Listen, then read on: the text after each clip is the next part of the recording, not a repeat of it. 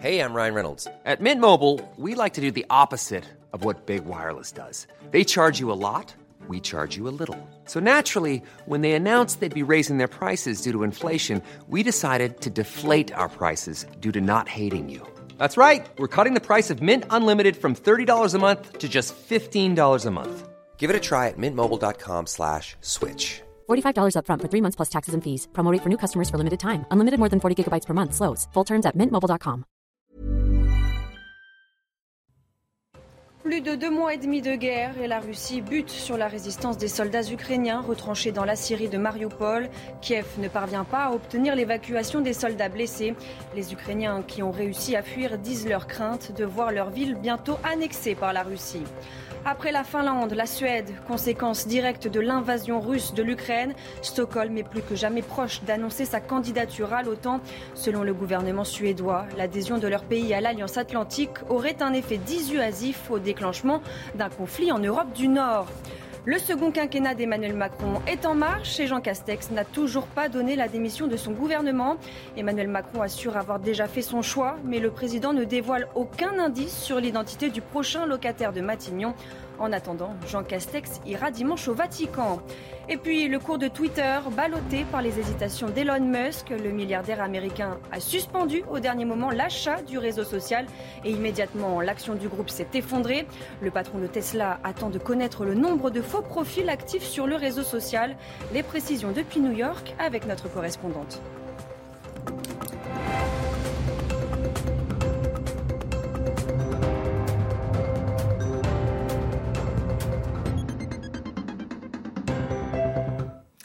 Bonsoir à tous et bienvenue dans votre édition de la nuit. Plus de deux mois et demi de guerre, 80 jours que la Russie a lancé son invasion de l'Ukraine.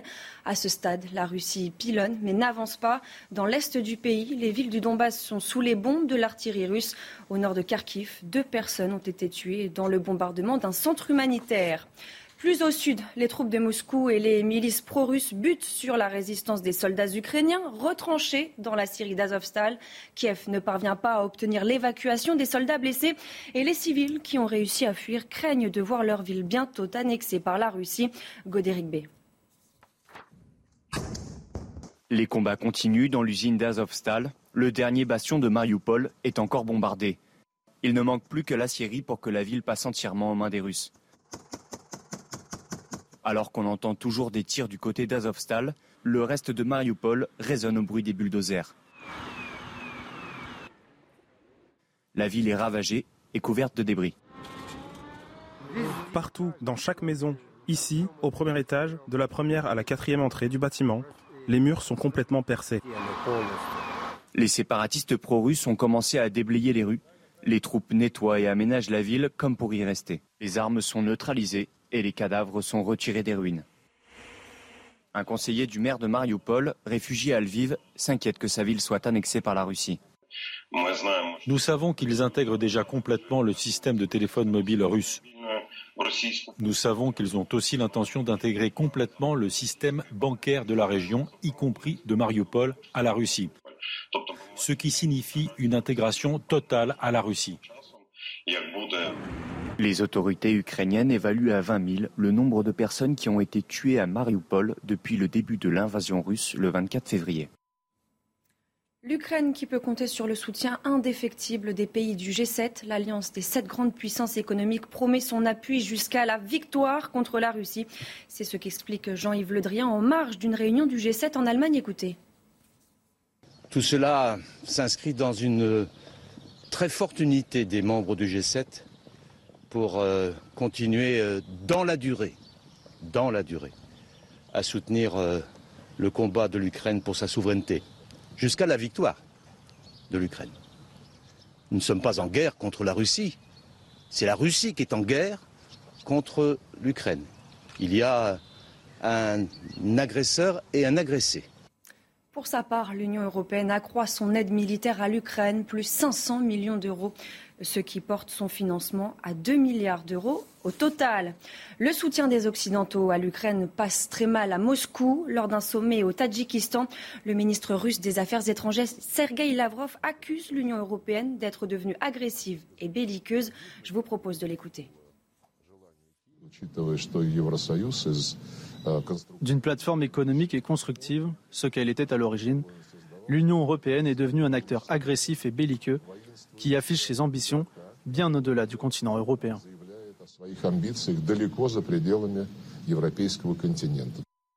Et c'est dans ce contexte de l'invasion russe de l'Ukraine qu'une région séparatiste pro-russe de Géorgie annonce organiser un référendum pour organiser, pour intégrer la Russie. L'Ossétie du Sud, c'est une région que la Russie avait envahie à l'été 2008. Les soldats russes n'en sont jamais partis. Après la Finlande, la menace de l'extension du conflit pousse la Suède à exprimer la volonté d'adhérer à l'OTAN. Selon le gouvernement suédois, l'adhésion de leur pays à l'Alliance atlantique aurait un effet dissuasif au déclenchement d'un conflit en Europe du Nord. Helsinki et Stockholm doivent annoncer d'ici le début de semaine prochaine leur candidature. Uh, L'un des arguments que nous avancions concernant l'OTAN était que cela risquait de créer davantage de tensions à la frontière finlandaise et que cela pourrait mettre la Finlande dans une situation très compliquée. Mais en attaquant l'Ukraine, les Russes ont créé une situation entièrement nouvelle et dans cette guerre, ils ont montré à quel point ils étaient brutaux et mauvais. Tout cela place l'Europe dans une situation entièrement différente et nous devons en tirer les conclusions.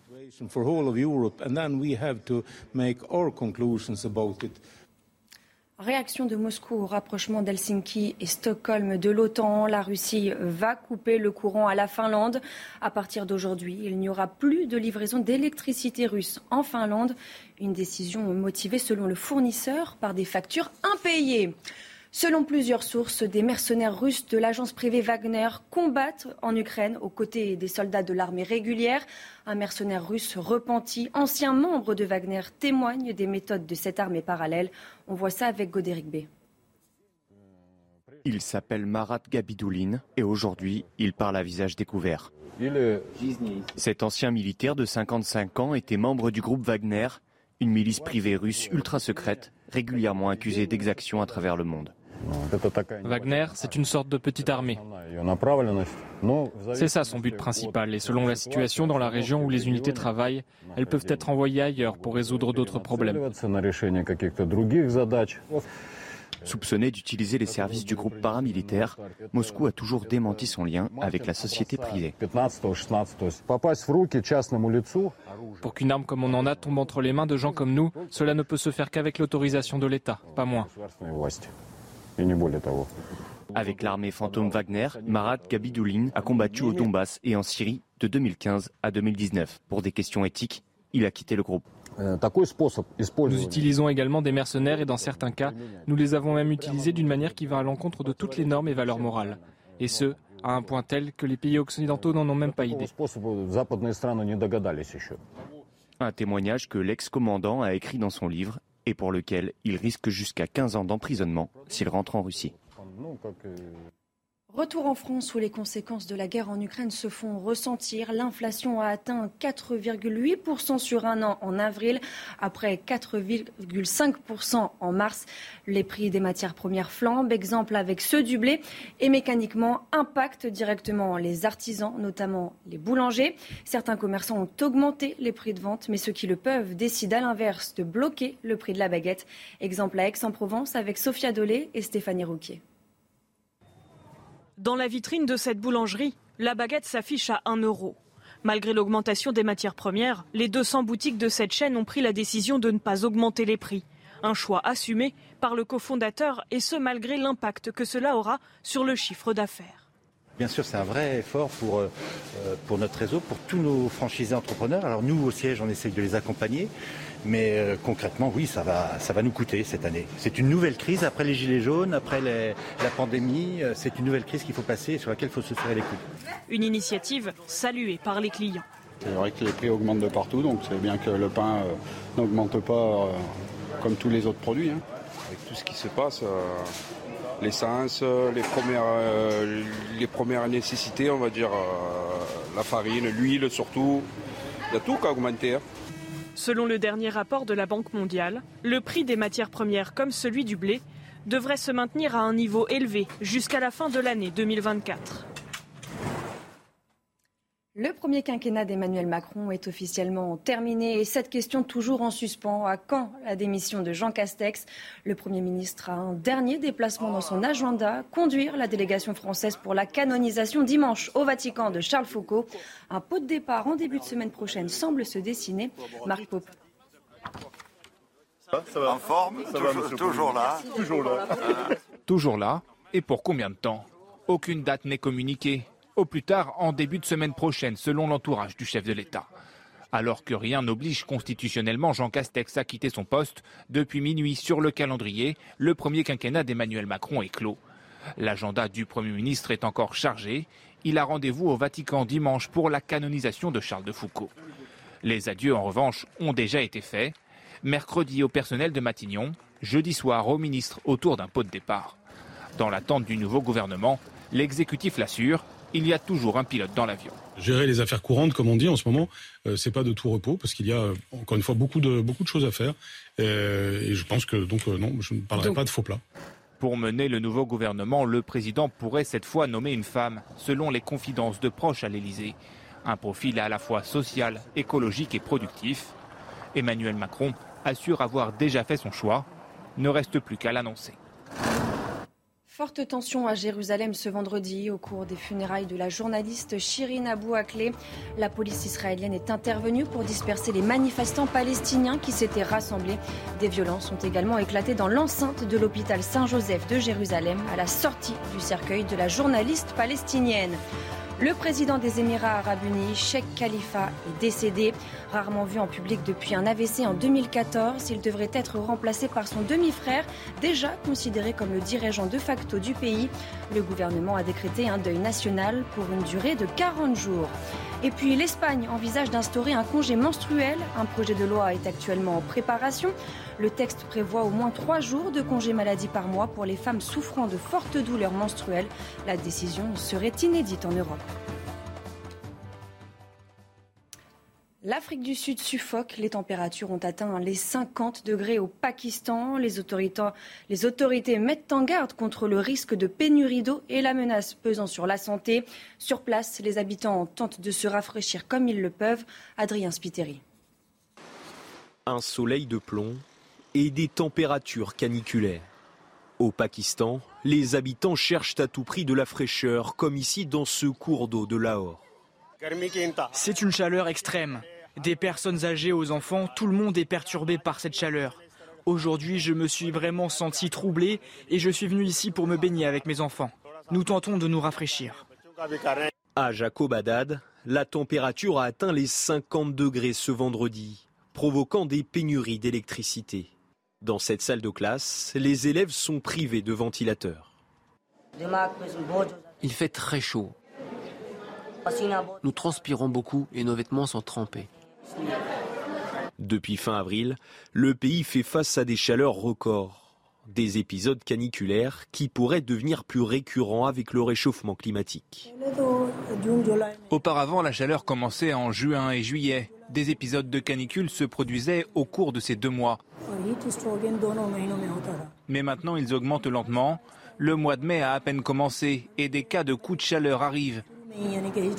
Cela ne cesse d'augmenter. Le Pakistan n'est pas le seul pays touché par ces fortes chaleurs. En Inde, les températures ont dépassé les 45 degrés dans le pays ce vendredi. Aux États-Unis, l'annonce de la suspension du rachat de Twitter par Elon Musk a fait s'effondrer l'action du réseau social à Wall Street, moins 20% ce vendredi. Le milliardaire est dans l'attente de détails sur la proportion de faux comptes Twitter. Le point depuis New York avec Elisabeth Guedel. La presse américaine se demande à quoi joue exactement Elon Musk et les investisseurs se disent que peut-être il est en train tout simplement de négocier publiquement le rachat du réseau social. Il a d'abord tweeté qu'il suspendait la procédure de rachat pour attendre, dit-il, la confirmation que le nombre de faux comptes ne dépassait pas les 5% de l'ensemble des comptes de Twitter, ce qui a entraîné une chute des cours à la bourse de New York. Du coup, Elon Musk a voulu rassurer les investisseurs en confirmant, toujours par tweet, qu'il restait acheteur. Il faut dire que sa situation financière a beaucoup changé ces dernières semaines. L'action Tesla a notamment chuté, un moins 29% en un mois. Or, Elon Musk compte sur euh, la vente d'actions Tesla pour plusieurs milliards de dollars pour financer ce rachat du réseau social, 44 milliards de dollars, s'est élevé, un peu plus de 54 dollars par action, une action qui ne vaut plus aujourd'hui euh, que 41 euh, dollars. Il cherche donc peut-être à revoir à la baisse ce rachat. En tout cas, s'il renonçait à son offre, eh bien, ça lui coûterait cher, Elon Musk, un milliard de dollars de pénalité. Surveiller les océans depuis l'espace, c'est possible. Une entreprise rennaise vient de lancer depuis la Nouvelle-Zélande deux satellites, des sentinelles qui ont pour objectif de repérer les navires qui tentent de rester invisibles et éviter les contrôles. La Marine nationale fait appel à ses services ainsi que des assurances ou encore des ONG dans le domaine de la protection de l'environnement. Le reportage signé Jean-Michel Decaze. C'est une copie exacte de ce qu'on utilise dans l'espace. Donc c'est un cube satellite d'une dizaine de kilos. La PME rennaise vient de lancer son septième satellite et devrait disposer d'une flotte de 25 engins d'ici 2024. Des satellites qui servent à détecter les dark ships, des bateaux qui éteignent leur système de positionnement pour passer inaperçus. Mais il reste toujours de faibles ondes radio en mer qui témoignent de leur présence. Ce qu'on localise et ce qu'on suit, euh, c'est des moyens utilisés à bord très couramment à bord des bateaux. Euh, donc c'est très compliqué pour un navire de entièrement disparaître électromagnétiquement. On est capable de voir du tout petit bateau de plaisance jusqu'au plus gros supertanker. 90% de l'activité de l'entreprise concerne la pêche illégale. Un poisson sur cinq dans nos assiettes a été capturé dans des zones interdites ou provient de la surpêche? Quand on parle de pêche illégale, ce sont des flottes de centaines de bateaux qui vont pêcher illégalement des poissons. Euh, c'est pas euh, le plaisancier dans le port de Saint-Malo qui va aller ramasser trois homards de trop qui pose problème, clairement. Euh, donc on, on s'attaque à des choses industrielles. Les 35 salariés de l'entreprise rennaise, dont vous ne verrez pas le visage, traquent également les dégazages des bateaux, les trafics de drogue et la piraterie maritime. Nous t'aimons et te pleurons de tous nos corps. L'hommage très émouvant du chef multi-étoilé Yannick Aleno aux obsèques de son fils. Les funérailles ont eu lieu dans les Yvelines, à Poissy. Antoine Aleno, âgé de 24 ans, est décédé dimanche soir, percuté par un chauffard qui venait de voler une voiture de luxe. Près d'un million de réinfections par la Covid-19 en France, conséquence de la flambée des contaminations liées au variant Omicron. Les plus touchés sont les professionnels de santé et les adultes entre 18 et 40 ans. Santé publique France parle de réinfection lorsqu'un premier épisode de, de Covid est suivi d'un deuxième, à condition qu'il soit espacé d'au moins 60 jours. Et on termine avec ces images rassurantes sur l'état de santé de la reine d'Angleterre, absente depuis un long moment. La monarque est apparue souriante ce vendredi à Windsor. Cette passionnée de chevaux s'est rendue au Royal Windsor Show où l'une de ses juments s'est distinguée. Vous la voyez portant des lunettes au vert teinté, un cardigan bleu foncé. Elle était assise sur le siège passager avant d'une Range Rover, tout sourire. Et c'est la fin de cette édition. Tout de suite, le JT Sport.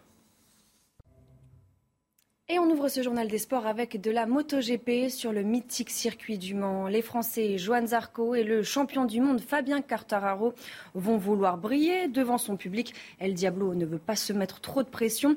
Et après une séance d'essai libre en demi-teinte, le Niçois s'est dit satisfait. On l'écoute. Satisfait parce que c'est pas notre position, position réelle. Malheureusement, on n'a pas pu faire un, vraiment un tour, un tour qualif, mais je suis content de mon rythme. Ce matin, c'était, c'était très bien. Je suis content de ma journée. Le plus important, c'était euh, d'essayer un setting sur la moto. On a fait euh, le premier run avec une moto, le deuxième avec l'autre, donc ça s'est, ça s'est très bien passé. La qualification et le Grand Prix, c'est à suivre ce week-end sur Canal+. Du football ce samedi soir avec l'avant-dernière journée de Ligue 1. Tous les matchs sont à 21h avec, vous le voyez notamment en Nice contre Lille à suivre sur Canal+, Sport et Rennes-Marseille sur Canal+, décalé. Une rencontre capitale pour la course à la Ligue des Champions. Les clés du match avec Étienne Coudray. Pour avoir une chance d'accrocher la deuxième place, Rennes doit tout gagner et Marseille tout perdre. Ça tombe bien, les Bretons reçoivent l'OM ce samedi soir et pourraient faire douter leurs adversaires. Car si les hommes de Sampaoli n'ont connu que le podium en 2022 et sont dauphins du PSG depuis 8 journées, ils pourraient tomber de très haut en cas de faux pas. La obligatoriedad del sí o sí es muy complejo porque en realidad nosotros tenemos un calendario con dos equipos que están peleando lugares de Europa. Podemos terminar En rugby, Toulouse, champion d'Europe en titre, affronte, ce samedi le Leinster en demi-finale de Champions Cup. Les hommes du Gomola auront fort à faire contre les Irlandais qui comptent pas loin de 13 membres du 15 du trèfle dans leur ligne de départ. Le match oppose les deux équipes les plus titrées sur la scène européenne. Autre rendez-vous sur Canal Plus ce samedi soir, la suite de la conquête de Tony Yoka. Le Français va défier Martin Bacolé à Bercy. Un match qui peut faire basculer le champion olympique de 2016 dans une autre dimension. C'est ce que nous explique Maxime Lictevaux. Pour Tony Yoka, cette préparation ne ressemble à aucune autre. J'ai déménagé, je suis à Vegas maintenant, donc euh, on a accentué la, préparation sur, euh, sur les sparring, la préparation physique. Franchement, j'ai vraiment fait un gros camp. Physiquement, en tout cas, quoi qu'il arrive, je serai prêt. Habitué au camp de Virgil Hunter à Union City, non loin de San Francisco, le Français de 30 ans a cette fois posé ses valises 900 km plus au sud. Pour la première fois, il s'est dit qu'il fallait aller dans la mecque de la boxe, là où il y a à peu près euh, une salle de boxe tous les, à tous les coins de rue, c'est-à-dire à Las Vegas dans la salle de son promoteur américain Bob Arum. Ne rien laisser au hasard, corriger ses points faibles, renforcer ses points forts. Il y a une métamorphose en un an chez Tony Yoka, c'est au niveau des, appuis, parce que c'est vrai qu'il sait désormais qu'il va, avec notamment Bacolé, qui va désormais affronter des boxeurs de, de niveau mondial. Donc il faut savoir encore un peu plus encaisser les coups. Face à Martin Bacolé, boxeur d'un mètre 98 et 120 kilos, qui n'a connu qu'une seule défaite en 18 combats, la conquête de Yoka entre dans une nouvelle dimension. Plus de deux mois et demi de guerre et la Russie bute sur la résistance des soldats ukrainiens retranchés dans la Syrie de Mariupol. Kiev ne parvient pas à obtenir l'évacuation des soldats blessés. Les Ukrainiens qui ont réussi à fuir disent leur crainte de voir leur ville bientôt annexée par la Russie. Restez bien avec nous, on y revient dans quelques instants sur CNews. Even on a budget, quality is non-negotiable. That's why Quince is the place to score high-end essentials at 50 to 80% less than similar brands. Get your hands on buttery soft cashmere sweaters from just 60 bucks, Italian leather jackets, and so much more. And the best part about Quince, they exclusively partner with factories committed to safe, ethical, and responsible manufacturing. Elevate your style without the elevated price tag with Quince. Go to quince.com slash upgrade for free shipping and 365-day returns.